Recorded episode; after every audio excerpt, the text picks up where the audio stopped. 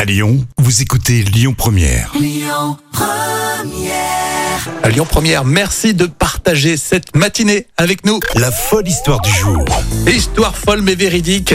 Là, il y a un Français qui a battu le record du monde de saut à l'élastique. Alors combien de fois a-t-il pu se jeter pour gagner ce record du monde, à ton avis Je sais pas, moi, une quarantaine de fois, c'est déjà énorme. ah non mais figurez-vous, alors il s'est jeté 765 fois dans le vide en 24 heures Ça va et pas. c'était sur un pont en Écosse. C'est énorme quand même. hein.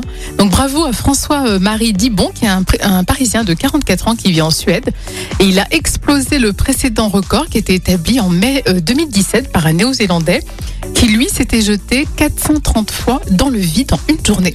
Non mais.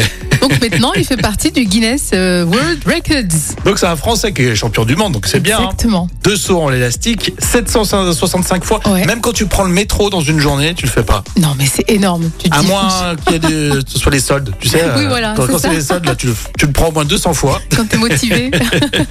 Mais euh, 765 fois, euh, à mon avis, euh, il doit avoir la lourde à la fin. hein. ah, bah, ça c'est clair, carrément. Est-ce que vous avez fait déjà au moins un saut à l'élastique Rien qu'un seul. Oui. Euh, Tu l'as fait toi Non, jamais, parce que moi je bois déjà beaucoup de mojito, donc euh, je pense que j'aurais trop la lourde, justement.